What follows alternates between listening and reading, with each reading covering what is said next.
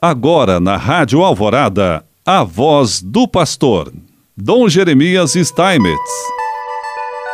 Prezado irmão, prezada irmã, mais uma vez nós aqui estamos e queremos te saudar com muita alegria, já vivendo o mês de maio desse ano de 2022. Meu Deus, como passa o tempo, simplesmente voa e já estamos aí no mês de maio, chegando já praticamente na metade do ano. Pois é, é esse domingo do mês de maio já é tradicionalmente na igreja considerado o Dia Mundial de Oração pelas Vocações.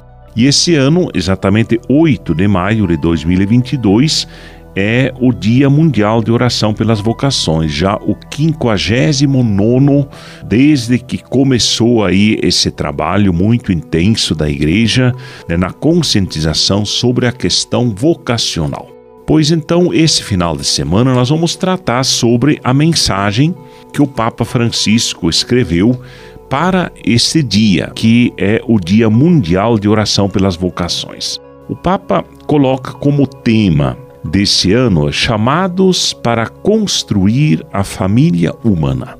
Já aqui no tema a gente percebe que esse dia ele não é considerado simplesmente um dia para falar de vocação, de vocação cristã ou vocação dentro da Igreja Católica, mas um dia para falar da vocação humana, construir a família humana.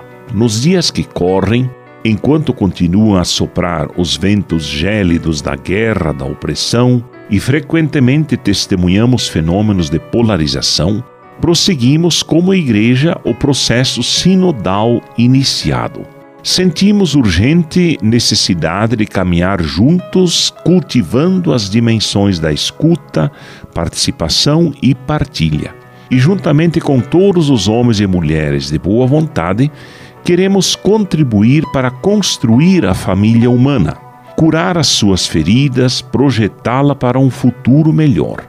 E nesta perspectiva, para o 59 Dia Mundial de Oração pelas Vocações, e o Papa deseja refletir sobre o amplo significado da vocação no contexto de uma igreja sinodal que se coloca à escuta de Deus e também à escuta do mundo. A sinodalidade, o caminhar juntos, é uma vocação fundamental para a Igreja. E só neste horizonte é possível redescobrir e valorizar as diversas vocações, carismas e ministérios.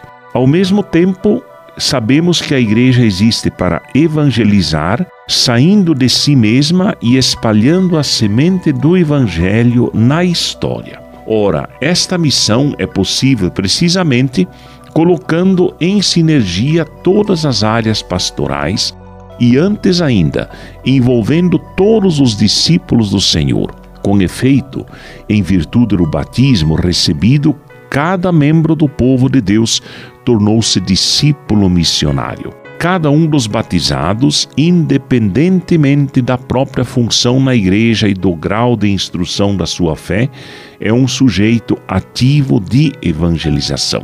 É preciso acautelar-se da mentalidade que separa sacerdotes e leigos, considerando protagonistas os primeiros executores os segundos e levar por diante a missão cristã conjuntamente leigos e pastores como único povo de Deus, diz o Papa.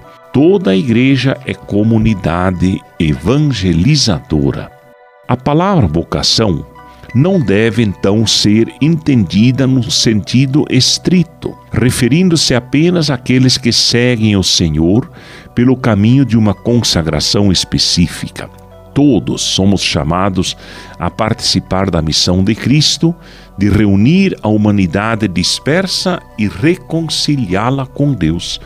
De modo mais geral, cada pessoa humana, antes ainda de viver o encontro com Cristo e abraçar a fé cristã, recebe com o dom da vida um chamamento fundamental Cada um de nós é uma criatura querida e amada por Deus, objeto de um pensamento único e especial dele e somos chamados a desenvolver ao longo da nossa vida certa centelha divina que mora no coração de cada homem e mulher, contribuindo para fazer crescer uma humanidade animada pelo amor e o mútuo acolhimento.